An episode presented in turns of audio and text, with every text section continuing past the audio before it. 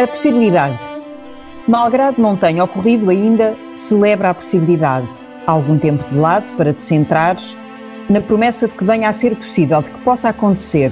Festeja a possibilidade, a hipótese, o cenário. Celebra a expectativa de que venha a ser real. Antecipa a felicidade sobre a miséria dos dias. Pensar a possibilidade é ver um umbigo em Adão. Este poema é de João Luís Barreto Guimarães, foi publicado no Dia Mundial da Poesia. Um poema, como ele me escreveu, sobre o achatar da curva, o Planalto, que é um lugar de serenidade nestes dias tão intensos. Estes versos foram escritos no hospital, em Vila Nova de Gaia, ou aí em casa, nesse escritório onde está agora em Lessa da Palmeira, João Luís Barreto Guimarães?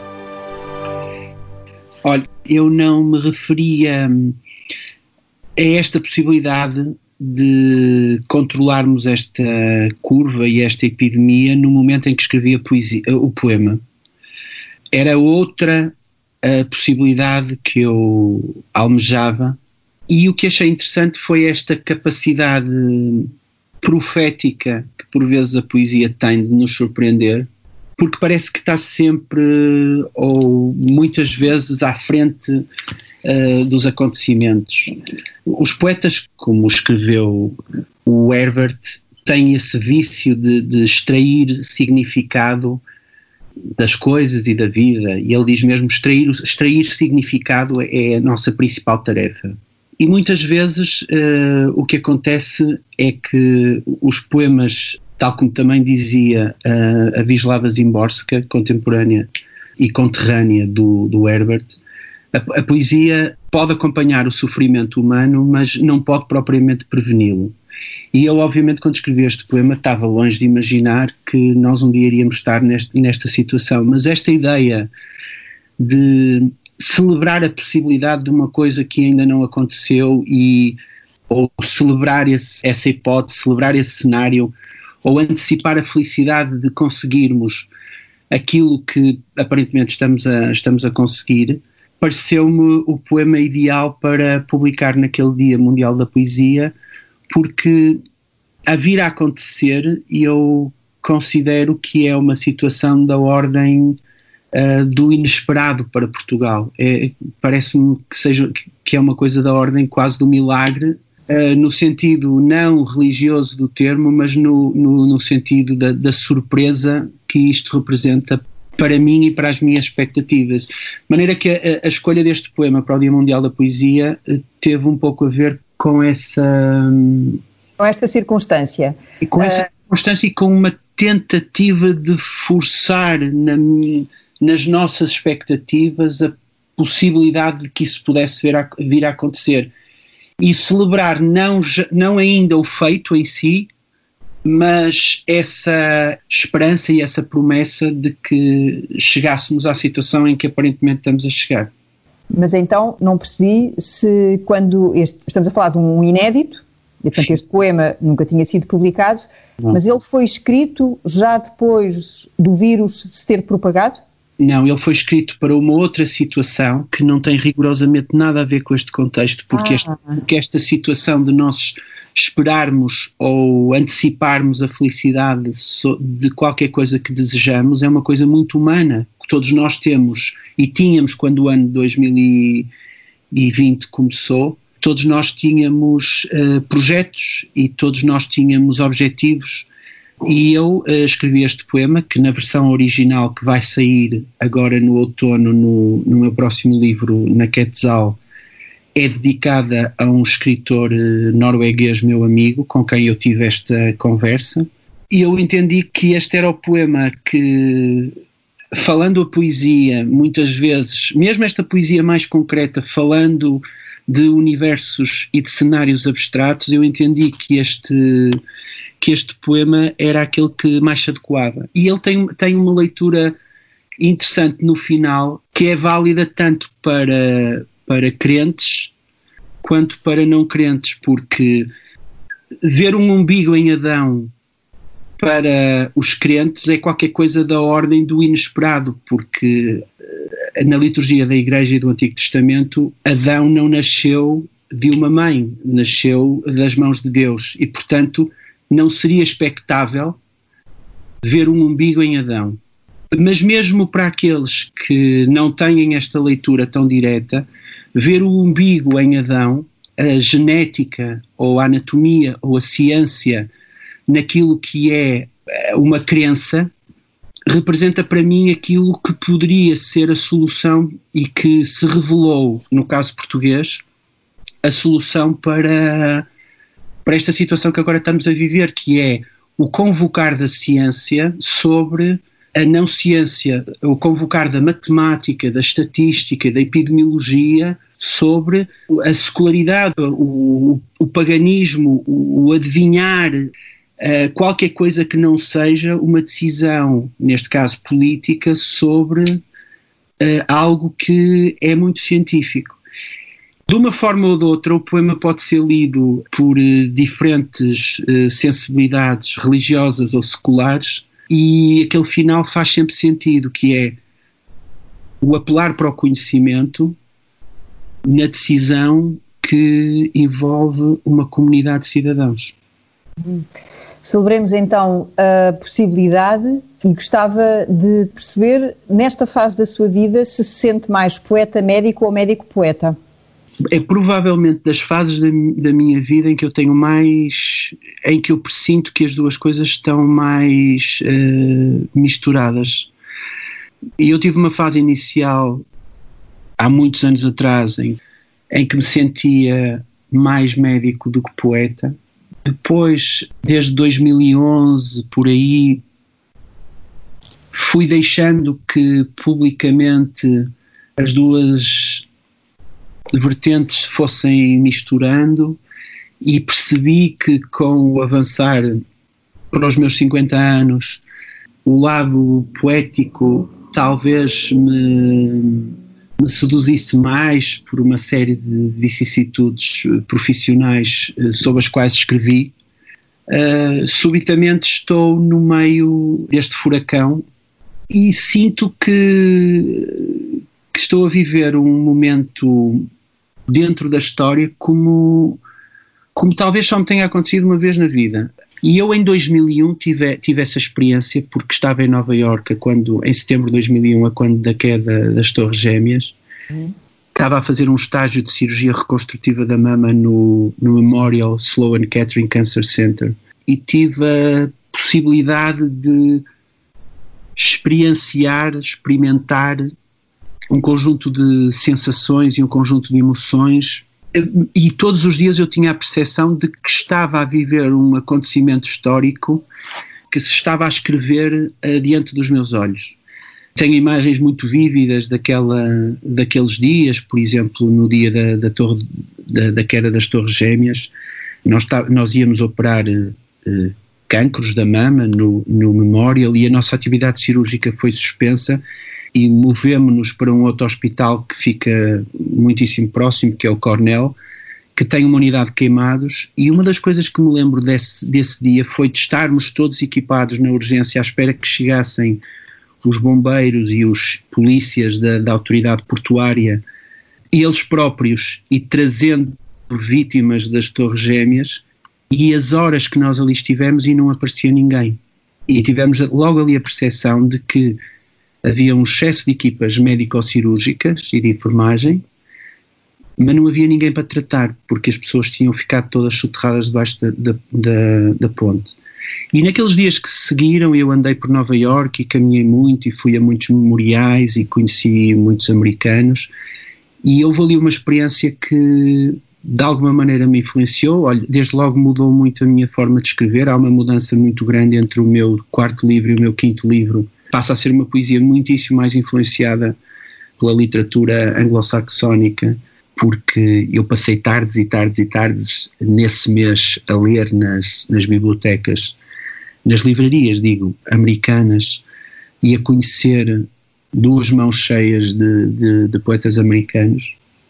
E outro dia, quando comecei a fazer as urgências e quando comecei a operar estes casos de trauma e e nomeadamente aquele doente que nós fomos operar ao bloco Covid com aquele equipamento, uh, é impossível não se ter uma, uma, uma impressão muito marcada de que há algum acontecimento histórico que está a suceder diante dos nossos olhos, nós estamos a ser parte desse acontecimento, percebemos que vai deixar uh, marcas na vida das pessoas e curiosamente nem tenho escrito muito, tenho vivido, tenho tomado apontamentos e tenho tentado dar o, o contributo que a minha condição de, de cirurgião reconstrutivo me permite dar. Talvez seja bom uh, explicar para quem nos ouve que uh, o João Luís Barreto Guimarães está a trabalhar não na área Covid.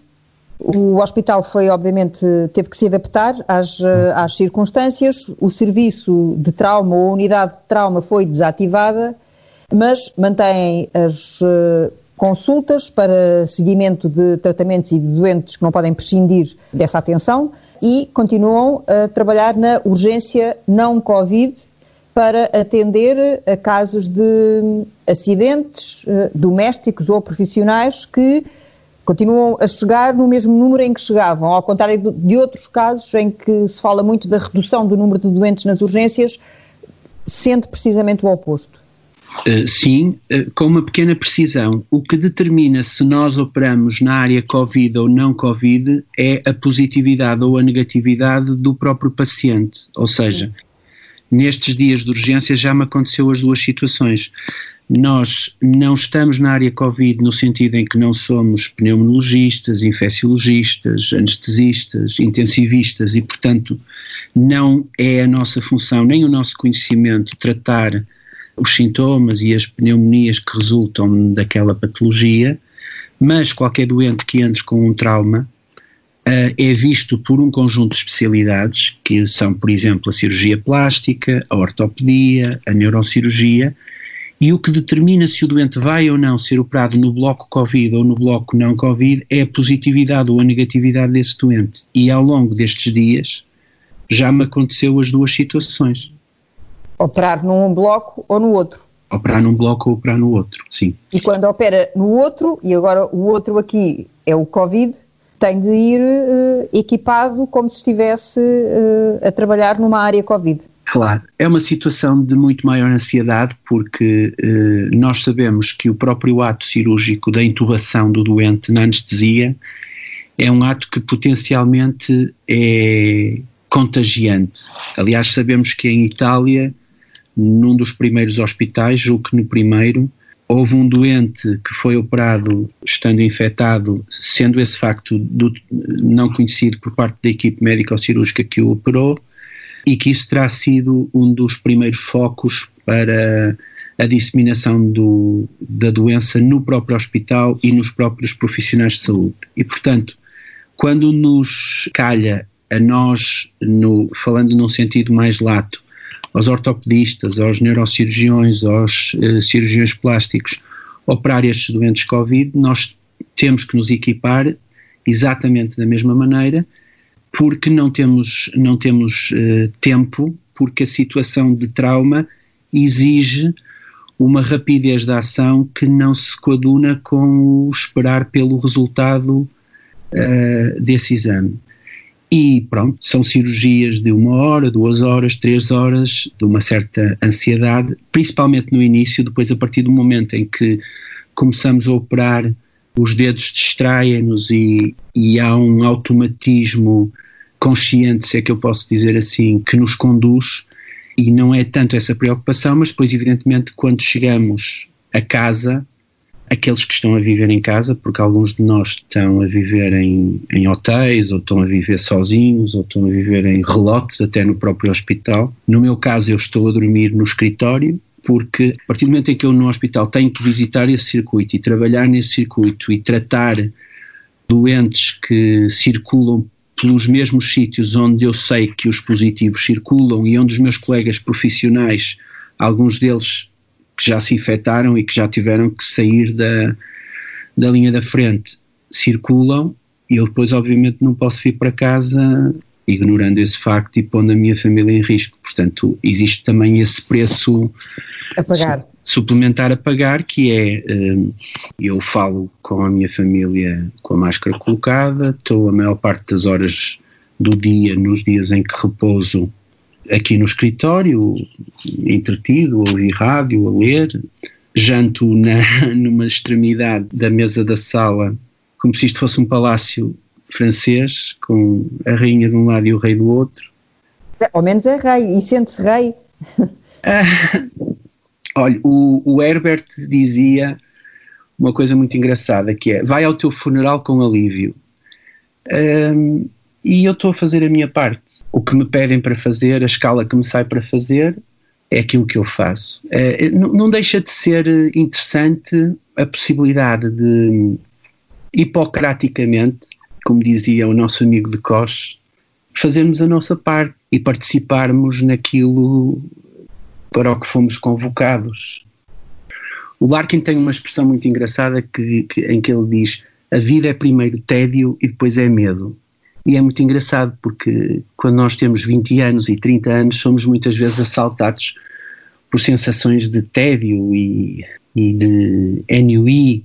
Impaciência. E quando, e, de, e quando temos 40, mas fundamentalmente quando temos 50 anos e se calhar nos 60 ainda vai ser pior, começamos a ver uma luz lá no fundo. A luz branca. Religiosos ou não, e começam-nos a assaltar os medos das nossas patologias, e eu, ter, e eu tenho as minhas próprias patologias, e portanto é essa gestão que se faz, independentemente de, de sermos mais religiosos ou menos religiosos. Mas eu sei que senta-se à mesa com, com, como descrevi há pouco, com a sua mulher e com a sua filha também, com a Francisca? Sim. E do que é que falam quando estão à mesa? Não, falamos das coisas que falamos sempre e comentamos o, o, o boletim do dia, eu estou a fazer um boletim diário. As pessoas pensam que é para, para as acalmar, mas na realidade é para me acalmar a mim. Porque a mim o que me preocupa é que o número de intensivos e o número de internamentos suba a tal ponto que aquelas cenas que nós víamos na televisão eh, correspondentes à Itália e depois posteriormente à Espanha se venham a refletir em Portugal. Pelos vistos, o que está a acontecer é que estamos a conseguir controlar uh, esse afluxo do SNS, que é um amigo nosso que nós temos que já estava um bocadinho depauperado antes desta crise e que agora está a apanhar uma pancada grande e está-se a conseguir aguentar. E comentamos, obviamente, as decisões políticas, uh, comentamos os cenários internacionais, o que fazem os Bolsonaros e os Trumps e os Boris deste mundo.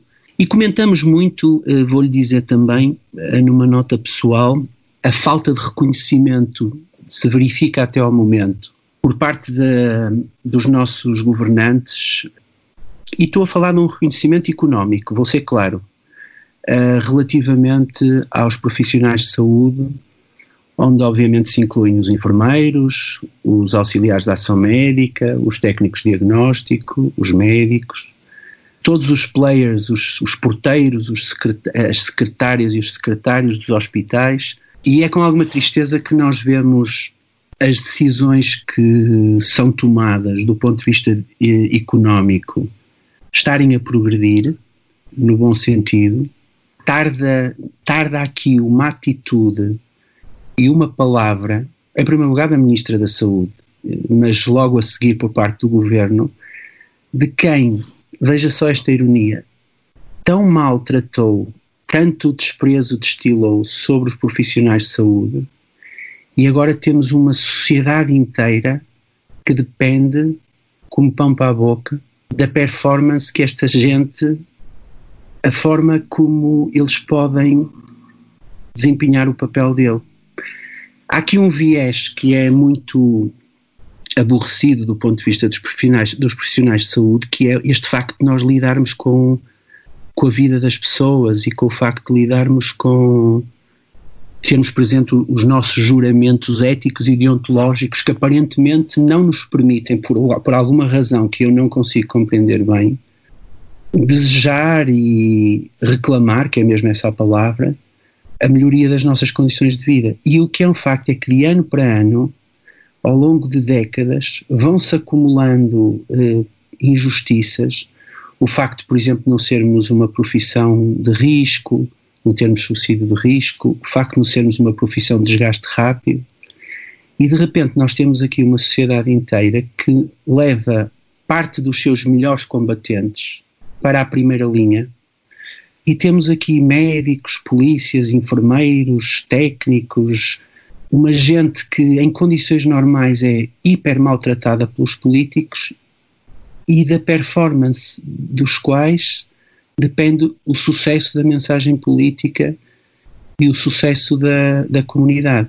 E obviamente esta gente vai, vai fazer o melhor, vai fazer o melhor que sabe e irá sempre fazer o melhor que sabe porque está-lhe na própria natureza não falhar.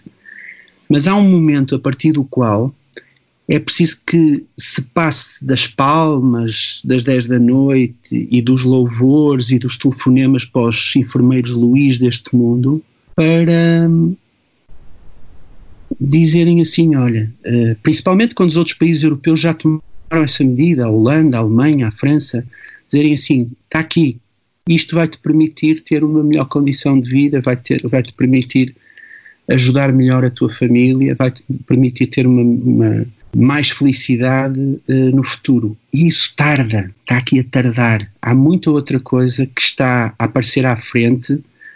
Eu gosto pouco que as pessoas deem, deem um, estas coisas por adquiridas. E, e, e, é necessário, é necessária essa palavra, essa palavra essa palavra. Essa palavra que é muito mais do que uma palavra, é uma palavra que corresponde, é. que, que há de corresponder uh, uh, a uma determinada ação. A uma determinada ação. E essa palavra e essa ação estão a tardar. E não está não tá a ser bonito esse esquecimento. Portanto, ao reconhecimento do, do trabalho, do empenho, do esforço, da dedicação, da entrega dos profissionais de saúde, de cima a baixo, se me é hum. permitida uh, colocar as Até coisas neste termos. da limpeza.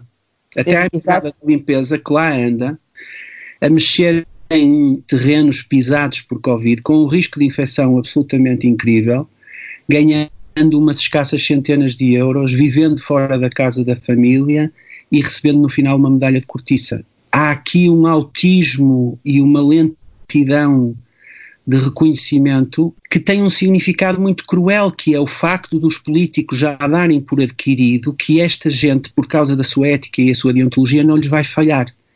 E eles sabem que a gente não vai falhar, e que os colegas não vão falhar, e que os enfermeiros não vão falhar, ninguém vai falhar. Mas custa, eh, numa altura como esta, em que seria possível limpar tantos equívocos do passado e mostrar uma boa vontade e mostrar um, um amor, um amor por estas pessoas, falta. Há aqui um silêncio ensurdecedor que é, que é como um punhal. Um, um amor que tem uma aritmética e que tem de se traduzir em, em números. E eu isso deixo ao critério de quem, nos, de quem nos governa e de quem nos defende a nós, concretamente os sindicatos. Os sindicatos é tão importante o que se fala como o silêncio. E se é verdade que o silêncio às vezes é maravilhoso, e é verdade que o silêncio às vezes é a resposta correta, com 46 dias depois do primeiro positivo, com 2.000, quase 2.200 profissionais infectados, com a curva a descer, dinheiro a ser distribuído para a cultura, para os jornais, para as empresas, para toda a gente, não, não ter havido ninguém que se tenha lembrado de chegar à frente e dizer os profissionais que estão nas linhas da frente, tal, vai passar a haver um subsídio de risco, tal, vai passar a ser uma profissão de desgaste rápida. E oxalá eu me engane e amanhã surja qualquer coisa se se eu, estou a interpretar bem as palavras do João Luís Barreto Guimarães, acha que o governo não deveria esperar que esta crise acabasse, até porque sabemos que se vai prolongar no tempo, e antes que, chegados a esse momento, que há de ser lá para diante, antes que os sindicatos então retomem a sua palavra, o governo deveria, por sua própria iniciativa, eh, ter esse gesto com os profissionais? Seria muito bonito, não acha? Basta ver o que estão a fazer os outros países europeus, a própria França, a Holanda, a Suécia, a Alemanha, imediatamente tiveram a noção palpável, não abstrata, não a palma e o elogio, mas imediatamente tiveram a noção de que, até para debelar algumas dificuldades que toda esta mudança da vida provoca nas pessoas, que era necessário cuidar delas. Eu pessoalmente preferia que as medidas fossem no sentido de melhorar as condições laborais de todos estes trabalhadores ao longo do tempo, que não fosse agora um bolos de felicidade e o assunto ficava arrumado. Não, eu preferia que se valorizassem as carreiras a par com a valorização de, dos vencimentos de enfermeiros, de técnicos auxiliares, de empregados, de todo, todo tipo de, de trabalhadores.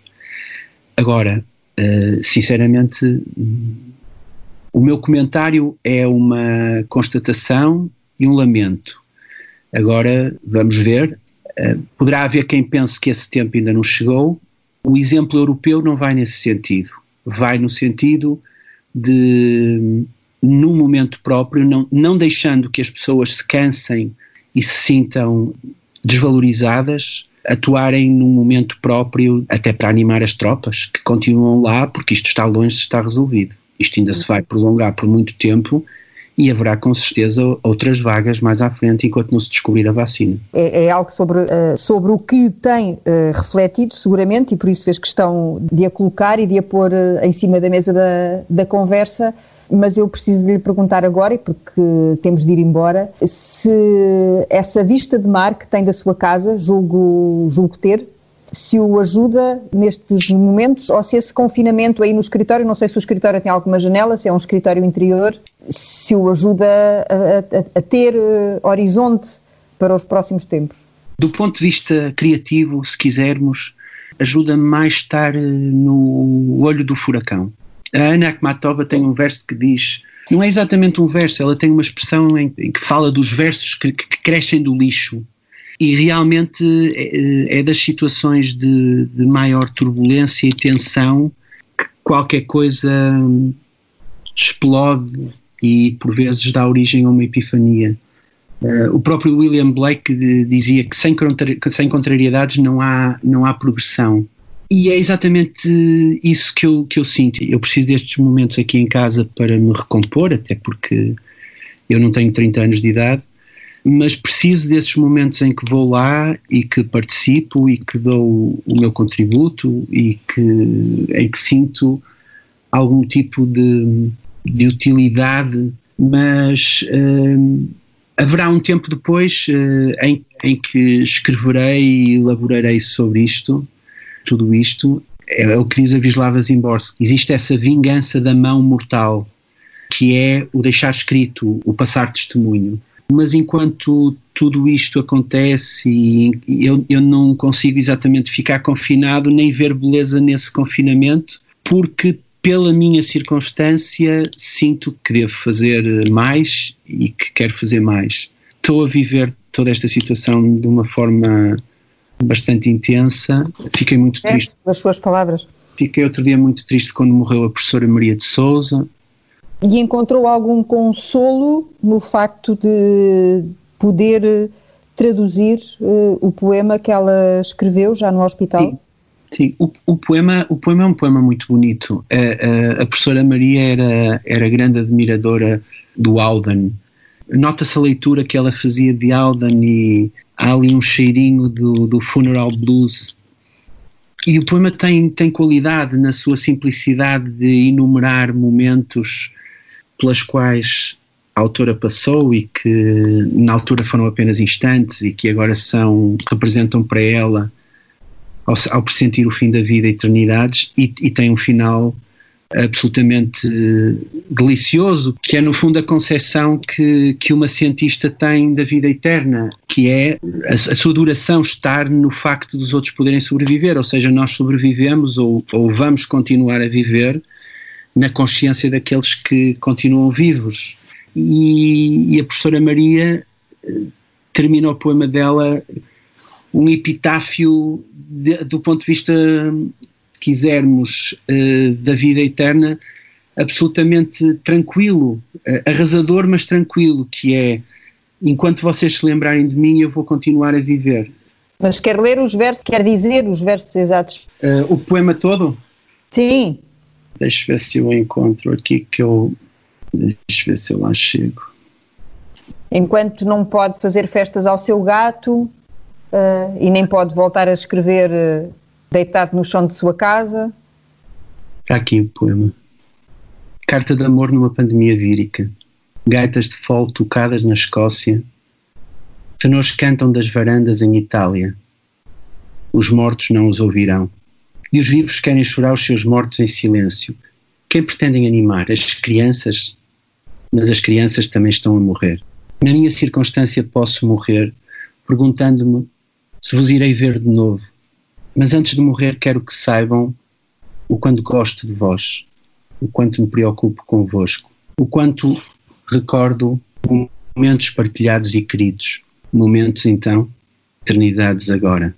Poesia, riso, o sol pôr no mar, a pena que a gaivota levou à nossa mesa, pequeno almoço, botões de punho de ouro, a magnólia, o hospital, meias, pijamas e outras coisas acauteladas.